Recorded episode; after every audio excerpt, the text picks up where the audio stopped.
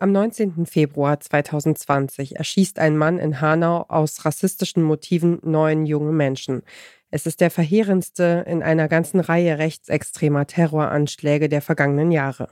Dieser Podcast versucht zu verstehen, wie es so weit kommen konnte.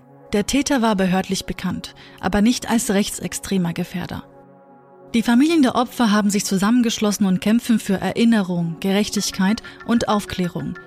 Wer sich mit Hanau angelegt hat, hat sich mit der falschen Stadt angelegt. Dieser Rassismus wurde schon viel zu lange von der Politik gefördert und auch geduldet. Wir erwarten von der Politik Konsequenzen. Und dann steht drin, orientalisch-südländisch, seine Augenbrauen sind gezupft, der typische Kanake aus der Shisha-Bar. Obwohl es gar keine Shisha-Bar ist. Und obwohl dein Sohn blond und blauäugig ist. Genau.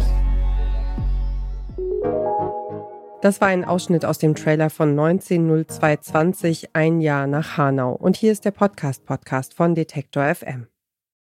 Der Attentäter ist tot. Einen Prozess wird es also nie geben. Die Journalistinnen Sham Jaff als Host und Reporterin Alena Jabarin machen sich in diesem Podcast auf die Suche nach den Antworten, die die Behörden bis dato nicht geliefert haben. Sie rekonstruieren die Tat mit Hilfe von Angehörigen, studieren die Akten und legen ein Jahr nach dem Anschlag den Finger in die noch offenen Wunden. Warum kam die Polizei so spät? Welche Versäumnisse müssen sich die Behörden vorwerfen lassen? Wie sollen wir als Gesellschaft mit rassistischen Anschlägen umgehen? Welche Verantwortung tragen die Medien? Und wer waren die neun Menschen, die ermordet wurden?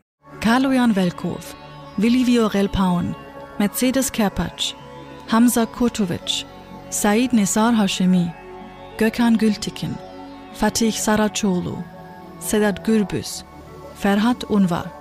Reporterin Alena Jabarin nimmt sich Zeit, fährt nach Hanau und ist einfach da. Sie trifft Menschen, die selbst schwer verletzt worden sind. Freundinnen, Nachbarn und Familienangehörige der Ermordeten erzählen ihr, warum sie das Vertrauen in die deutschen Behörden verloren haben, wie es sich anfühlt, dass der Vater des Täters noch immer wenige hundert Meter entfernt wohnt und was sich für die junge deutsch-migrantische Generation in Hanau seit dem 19. Februar 2020 verändert hat. Weil das auch ein Anschlag war, wo vor allem sehr junge Menschen gestorben sind die einen Migrationshintergrund haben, die hier geboren sind, die hier zur Schule gegangen sind, die hier ihre Ausbildung zu Ende gemacht haben, die sich äh, in die Gesellschaft äh, von Anfang an äh, waren wir drinnen. Ich würde jetzt eigentlich integrieren sagen, aber äh, ich bin hier geboren, ich bin hier, ich war hier im Kindergarten, in der Grundschule, ich war, ich kenne nichts anderes als Deutschland oder ein anderes Land. Und es war bei den anderen auch nicht anders gewesen. Und es hat sehr, sehr viele Menschen in Deutschland und auch weit über die Grenzen hinaus äh, getroffen gehabt, weil äh, gab es ja damals auch als Beispiel die Gastarbeiter und teilweise sind die Menschen in der dritten, vierten Generation hier in Deutschland und äh, es werden immer mehr Menschen auch einen Hinter Migrationshintergrund haben und äh, jeder von denen sollte sich auch angesprochen fühlen, weil es hätte auch jeden von denen treffen können. Gemeinsam stellen die Hinterbliebenen Forderungen an die Politik, denn für sie ist klar, Hanau war kein Einzelfall. Wir möchten doch nur, dass dieser Fall aufgeklärt wird. Schonungslos und lückenlos und aus dass diesen Fehlern gelernt wird. Ich habe noch drei andere Kinder.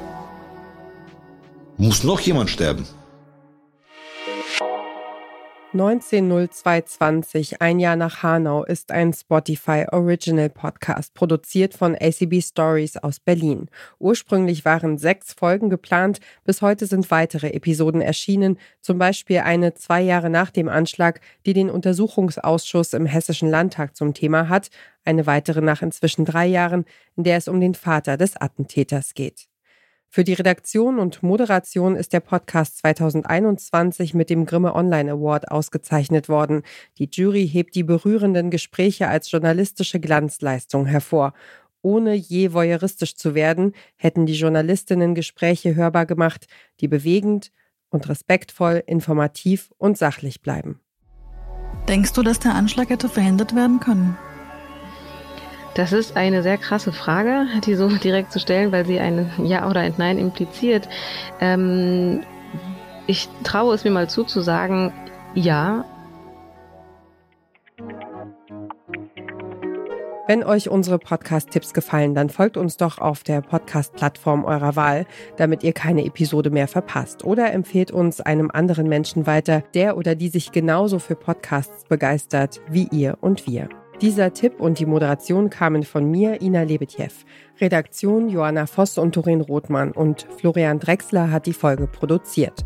Morgen empfehlen wir euch SWR1 Meilensteine Alben, die Geschichte machten. Wir hören uns.